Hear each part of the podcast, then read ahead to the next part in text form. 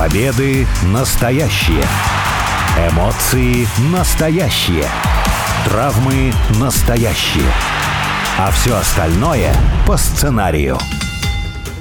Это все по сценарию первая радиопрограмма на русском языке, которая рассказывает о профессиональном рестлинге. Алексей Красильников меня зовут. У микрофона также обозреватель портала VSPlanet.net Сергей Вдовин. Сергей, привет. Привет. Есть одна очень большая и важная особенность у рестлинга который отличает, наверное, этот вид спортивных единоборств от любых других видов спорта, от любых других видов э, развлечений. Это результат. Потому что на рестлинге мы, конечно же, смотрим э, действо, шоу, мы все время должны какое-то визуальное удовольствие получить, но при этом есть вот этот фактор результата. Он отличает э, рестлинг от развлечений тем, что ты все-таки понимаешь, что должен быть какой-то победитель. Но при этом есть большое отличие от э, спортивных каких-то мероприятий, потому что результат все-таки не самое главное. То есть очень главное, очень важное, конечно же, но все-таки зрелище порой бывает э, важнее. Вот на твой взгляд, давай базу, что ли, здесь положим. Насколько важно уделять внимание результатам? Потому что все прекрасно понимают, что положительные парни должны бы побеждать почаще,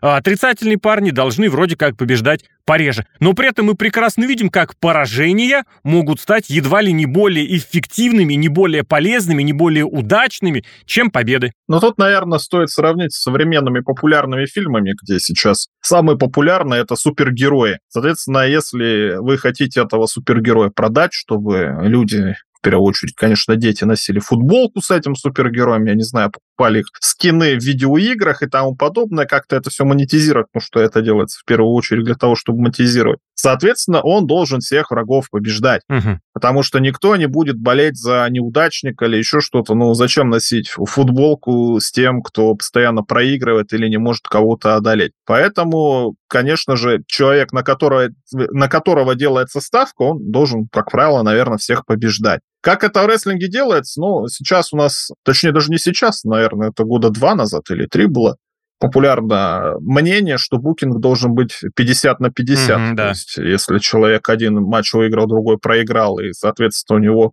вин-рейт, так называемый процент выигранных боев или матчей в районе 50% будет, чтобы, ну, все находились примерно на одном уровне. Но если все на одном уровне, кого вы будете монетизировать, кто у вас будет суперзвезда, которая ну, да. всех побеждает? И, кстати, после этого возник Роман Рейнс в WWE, который побеждает всех и владеет чемпионскими титулами уже почти два года. Он мировой чемпион. И ну, я бы не сказал, что он проиграл, да, он, конечно, и правила как-то а, в пользу себя, но так-то он этот пояс ни разу не проиграл, поэтому чемпион всегда должен выигрывать, и в рестлинге тоже. Человек, на которого вы делаете ставку, кто ваша главная звезда, ну, естественно, должен выигрывать. Мне кажется, очень крутой пример именно с кинофильмами, Потому что, ну, ведь самый, наверное, распространенный, самый популярный сценарий – это когда твой герой проигрывает, проигрывает, проигрывает, стремится к победам, что-то преодолевает, кого-то переламывает и только в самом конце побеждает. То есть в конечном счете получается, что по большей части это у тебя значительную часть фильма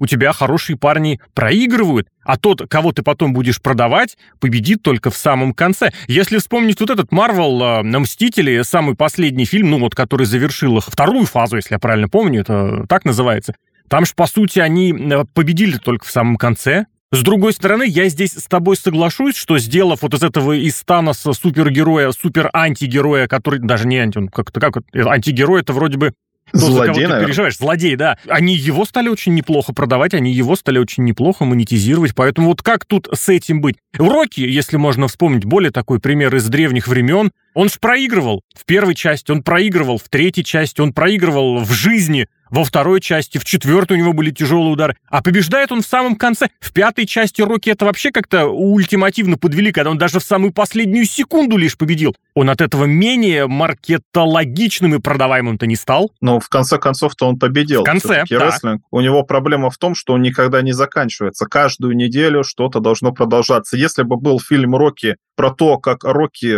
стал чемпионом и находился чемпионом, я не знаю, кто бы пошел Начало на это. третьей должна части. быть какая-то драма. Начало третьей части как Да. раз показали этот момент, когда он побеждает одного, другого, третьего, и они вводят этот элемент, что, мол, э, многие противники подбирались такие, с которыми Рокки может справиться. Там в этом-то весь конфликт. Да, ну в таком случае ты начинаешь переживать за персонажа, тебе надо за персонажем переживать, сколько фильм идет? Полтора, два часа, тогда ты можешь, конечно, переживать. Рестлинг идет не полтора-два часа, он идет всю жизнь. Соответственно, шоу, которое ты посмотрел в понедельник, следующее шоу будет только следующий понедельник, Мгм. или если будет крупное какое-то шоу, то на выходных, и тебе надо переживать постоянно, но вот он проигрывает, да, и что ты будешь? Болеть за него в течение целой недели или еще что-то? Ну, конечно, можно сделать такую сериальную структуру, рассмотреть, как, допустим, в сериалах-то тоже это все не быстро происходит. За сколько сезон сейчас? В течение 10 серий, как правило, длится. Можно рестлинг на эти сезоны попробовать поделить вот от одного крупного шоу перью премиум лайф ивент, как они сейчас называются, до следующего.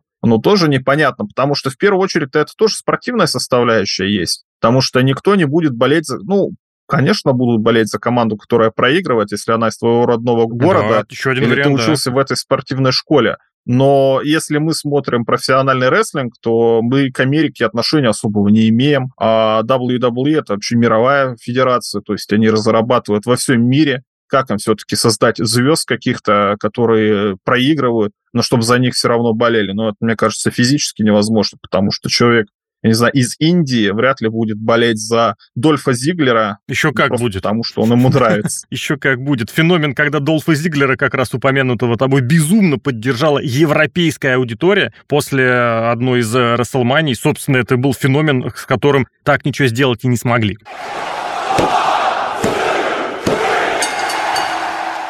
Если обратиться к истории рестлинга, я все-таки прям настаиваю. Были случаи, когда рестлеру поражение помогало намного больше. Классический пример. Помогало, имеется в виду, развивало, продвигало, делало более популярным. Ну, наверное, самый классический пример – это Стив Остин и Брэд Харт. Это WrestleMania 13. Это великолепный, потрясающий матч э, с Кеном Шемроком, легендой ММА, которого позвали судить, а тогда UFC был куда более жестким, чем сейчас, и Шемрок тогда был одной из главных звезд. И вот при его судействе Остин был отрицательным персонажем, он не побоялся ни Бретта Харта, который к тому времени был многолетним и чемпионом, и звездой, не побоялся и Кена Шемрока, вел себя нагло, нахально, отказался сдаваться, уснул, проиграл в болевом, в луже собственной крови, он проиграл матч. Но при этом он получил от этого невероятное продвижение. Это просто классика. Другая история, когда совершенно не важен был результат, э, например, это финальный матч Рика Флера в 2000 каком? Восьмом году, да? Против Шона Майклза. Слушай, или седьмой. Как вот просто сейчас этот другой матч прощальный Рик Флер провел? Но э, суть в том, что Рик Флэр проиграл этот самый прощальный матч, но это один из лучших матчей из истории Расселмания. Тот матч, который ты смотришь, да вообще в истории рестлинга, тот матч, который ты смотришь, пересматриваешь, и по сути не важно, кто победил, кто проиграл. То есть важно для карьеры, важно для развития сюжетов, а по факту же нет, ты все равно пересмотришь этот матч. Но тут в первую очередь зависит от того, с кем человек проводит этот самый бой, потому что, как бы ни говорили, например, про Халка Хогана, который в 80-е годы побеждал абсолютно всех, но все в один голос говорят о том, что Халк Хоган мог своего оппонента продать так, что действительно Да, Халк Хоган сможет да. проиграть. Соответственно, если и ты непобедимый какой-то спортсмен, да, у тебя все равно должен быть талант преподнести своего оппонента так, чтобы было интересно. То есть, ну, ну да, ты непобедимый. Ну а что? Ну а вдруг? Чтобы ёкало. Это также, например, с Гробовщиком было на Расселмане, который сколько лет не проиграл? Года 23, но 21 шоу он подряд э, не проигрывал. А когда Брок Леснер вышел и победил его, очень сильно ёкнул. Хотя Гробовщик после этого матча... Ну да, матч-то на самом деле там травма была в самом начале, да, не такой яркий и, может быть, интересный был.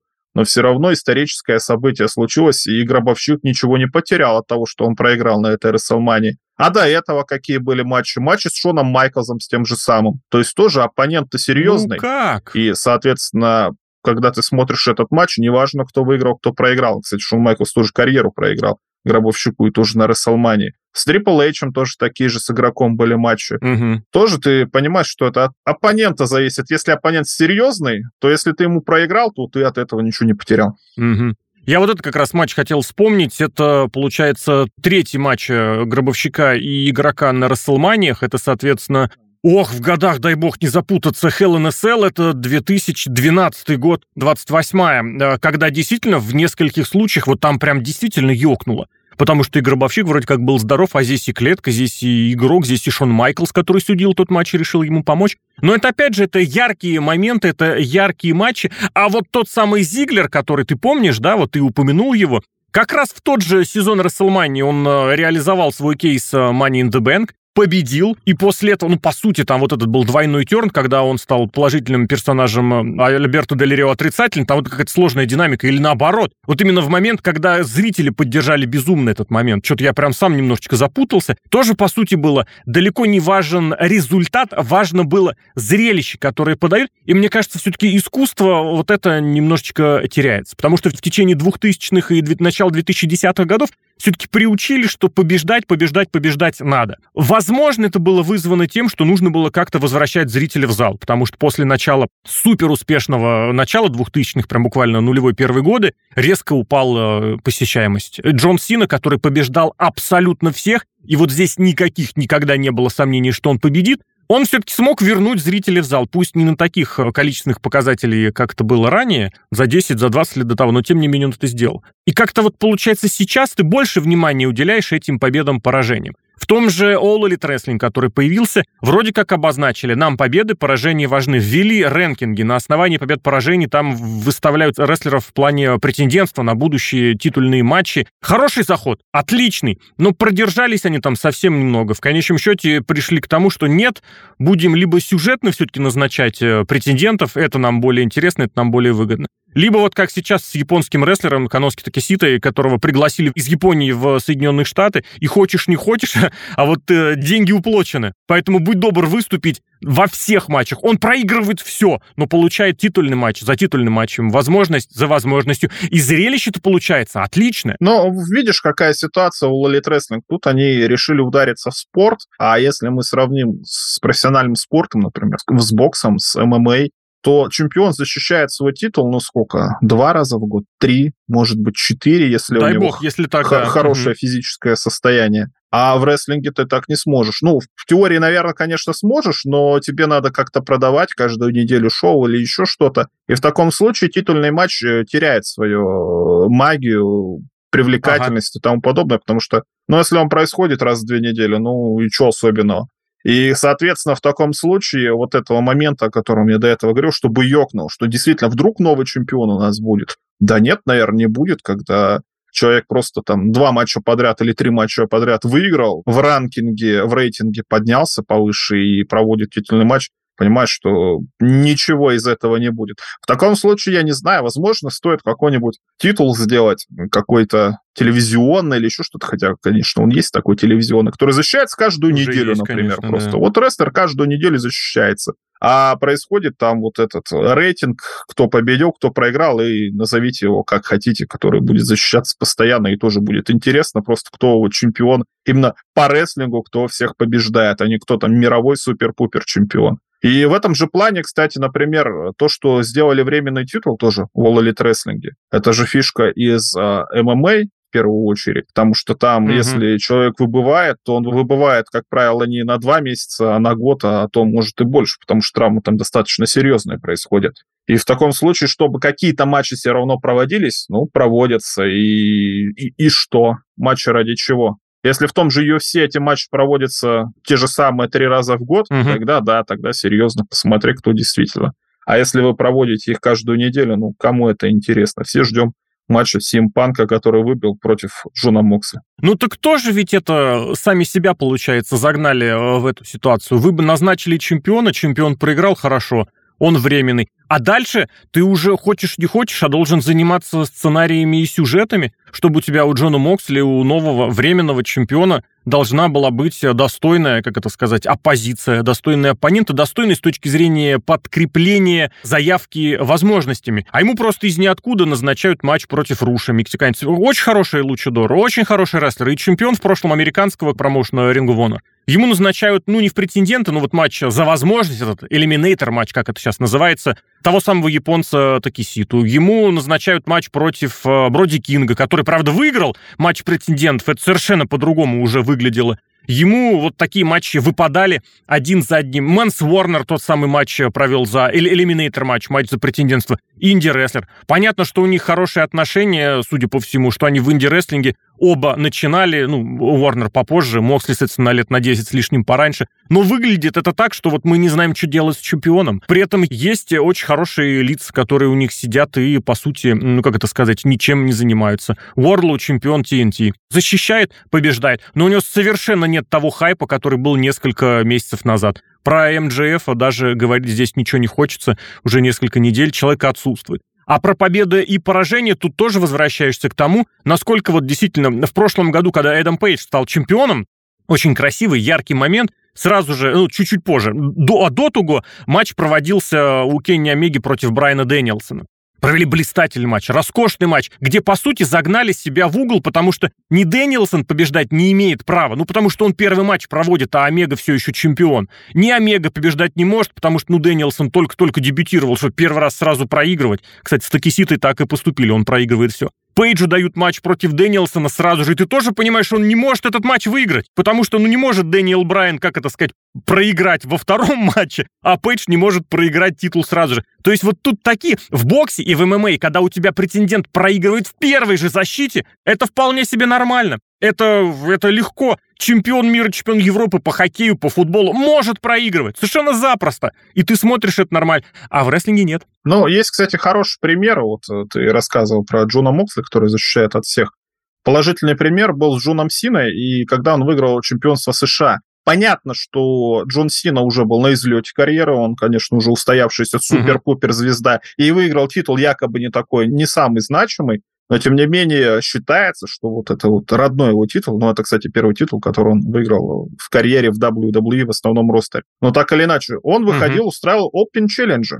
То есть, говорят, э, Открытый кто вызов. угодно, приходите, давайте бороться. Да, я супер-пупер звезда, да, попробуй меня победи. Но зато, пожалуйста, вот тебе, ты можешь блеснуть на таком высоком уровне. И помнишь, какие матчи, например, с Эми Зейном, восхитительный просто матч был, где, кстати, Сэмми Зейн в самом начале травму получил, когда даже выходил на ринг просто, он там как-то рукой нечаянно дернул. Да, руками махал. Да, и несмотря на травму, кстати, матч очень сильно хороший провел. И звезды, которые был, да. выходили из подготовительной площадки NXT тоже. Чемпион NXT, кстати, приходил Кевин Оуэнс. Он, кстати, победил, в конце концов, Джуну Сину. Вот это вот было супер-пупер, ты понимаешь. А в таком случае, что вот просто, ну, да, как бы по рейтингу или еще что-то, ну, по бумаге, да, мы считаем, что чемпион борется со всеми, дает, вот, не стесняется, готов со всеми матчи проводить, защищать свой титул. А по факту мы видим, ну, эти люди назначены просто так. Не сами они вышли, не угу. сами захотели, а просто вот так вот получилось. Ну, неинтересно абсолютно смотреть. Я повторю, что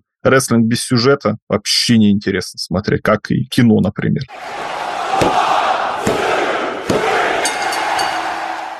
Ну и давай тоже повспоминаем, может быть. Был э, вот тот матч, такой случай, где, на твой взгляд, вот результат был совершенно не таким, как надо. В конце концов, мы говорим про результаты, мы здесь можем пофантазировать. Опять же, я, может быть, сразу от себя по очереди, не знаю, я сразу накину, пока вспоминаешь. Ну, самый, класс, самый такой пример, это Стинг и Халк Хоган, 97 год, Старкейт, конец года, когда NWO, новый мировой порядок, должен был проиграть, когда Халк Хоган должен был проиграть, потому что такого популярного звездного рестлера как Стинг, долгое время не было. Да и до сих пор, наверное, единицы могли повторить вот этот накал, этот градус, это восприятие Стингера. Нет, устраивают какую-то ерунду. То есть чисто формально, конечно, Стинг побеждает, получает титул, но как это происходит? Происходит это с э, нечестным, с неправильным, с некорректным отстукиванием судьи по матам. Потом еще вроде как даже это решение Брэд Харт выходит оспаривать или там защищать. И получается, что да, он победил. Но настолько натянуто это было, что совершенно как-то воспринимается иначе. Что-нибудь еще вспомнишь? Давай, твой пример. Ну, из ближайшего, вот то, что было буквально неделю назад на матч э, Лив Морган и Ронда Роузи. Потому что проблема в том, что хотите делать чемпиона или еще что-то, ну, вы, как говорится, либо крестик снимите, либо трусы наденьте. Что вы хотите сделать? Желание усидеть на двух стульях, ну, это выглядит везде плохо, в том числе и в профессиональном рестлинге.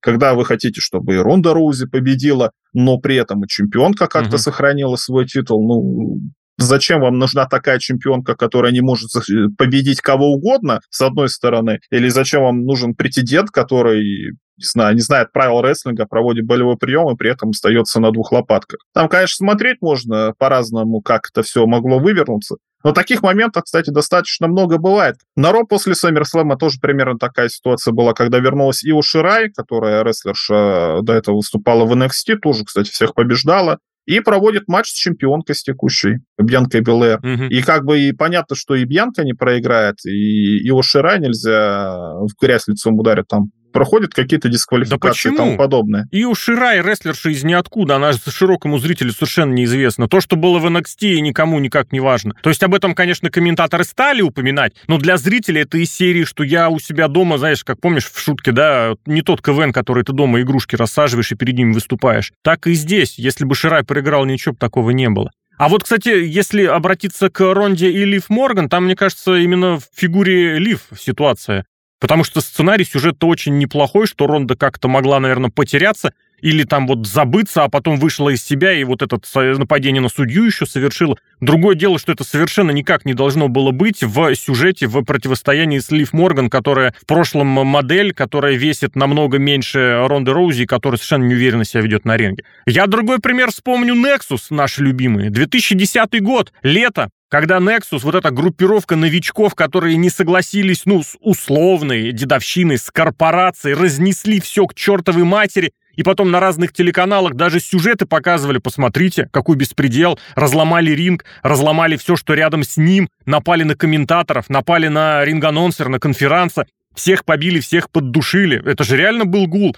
И потом тот же SummerSlam 10 года, и Джон Сина остается против нескольких человек, и один всех побеждает. Хотя тогда как раз сюжет нужно было тянуть. И это очень хороший пример того, что победа рестлеру Джону Сине не дала ничего. Зато на Nexus, вот на семерке, ну, на восьмерке, да, рестлеров поставила жирнющий крест, от которого потом они так толком... Да нет, не толком, вообще никто так и не оправился. Никто ничего не смог потом реализовать.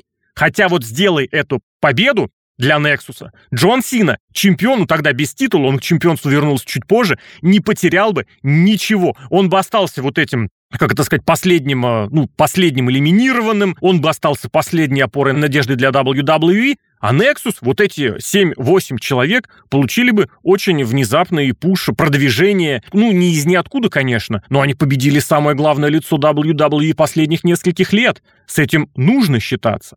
Потому что, в конце концов, далеко не каждый новичок сразу побеждает, сразу дебютирует успешно. А здесь это было бы очень хорошим утверждением. Вот такой момент я бы тоже обязательно вспомнил. Ну, что касается Nexus, там сложно сделать какую-то группировку на 8 человек, мне кажется, уже никто не умеет делать такой букинг. И, наверное, даже никогда и не умел, там только NWO можно будет вспомнить, когда там. И тоже, когда появилась там большая куча людей, mm-hmm. как-то сложно, чтобы кто там сильный, кто слабый, как побеждать, как ты сделаешь матч 7 против 1 и тому подобное, или 7 против 7, опять же, ну нет же у вас 7 супер-пупер звезд, ну это тоже сложно, понятно, что будет кто-то слабее, кто-то сильнее, и в этом плане-то сложнее как-то сделать. А Джон Сина, ну, в те времена он никогда не проигрывал. За это Джона Сину и не любят на самом-то деле. Ну, сложно сказать, что как-то провести параллель, там, Халк Хоган, Джон Сина, что у, а, у оппонента, у Джона Сина якобы какие-то мощные были. В этом плане, наверное, нет, потому что Джон Сина действительно был какой-то ультимативной машиной, и стал бы, кстати, он таким популярным сейчас, я думаю, бы стал. То есть, действительно, в, некоторых матчах-то Джону Сине можно было бы и проиграть. Там против Рока, например, матчи были чтобы Рок... Ну, Рок, кстати, был мировым mm-hmm. чемпионом-то, когда он CM Punk победил, два месяца он проходил. Ну, по сути, они обменялись победами. Джон Сина сначала Року проиграл, потом его победил. Там с точки зрения бумаги, сценария все прекрасно. Там же тебе показывали, что весь целый год Джон Сина как-то восстанавливался. Вот этот самый Redemption у него, он возвращался, мстил, брал сам себя в руки. Да, ну и с Рэнди Уортоном тоже это очень много матчей было тоже не очень понятно, зачем Джону Сине столько побед. И Джон Сина уже в, в, в объект насмешек превращался из-за того, что он уж слишком часто побеждает. Но, с другой стороны, в завершение давай, наверное, пару слов скажем про рестлеров, для которых победа, по сути, значила все.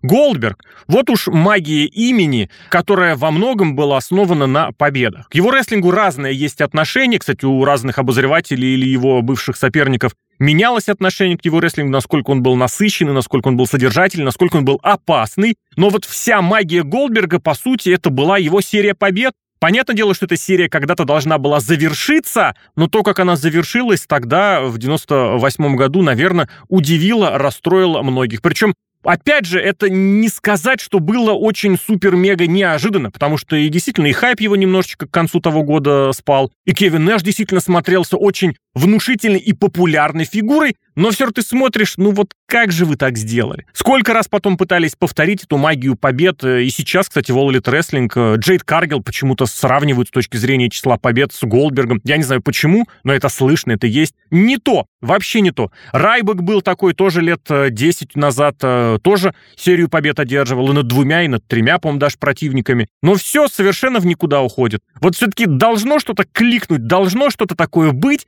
что просто победу делает э, частью гиммика, элементом э, сторилайна, с частью, неотъемлемой частью сюжета. Но дело не в том, сколько побед у Голдберга. Я уверен, что если посмотреть, сколько там подряд побед, считая house-шоу и тому подобное у какого-нибудь там Джона Сина в том числе, там тоже какие-то цифры запредельные, возможно, подряд под две сотни там, может быть, и наберется на самом деле. Ну нет, не наберется, нет, проверяли, нет, он проигрывал. Ну, можно посмотреть кого угодно, я не знаю, в европейском рестлинге или еще что-то, в общем. Ну, нет, факт, да, факт, пытались повторить, делали серии побед. Дело да. в том, как он побеждал.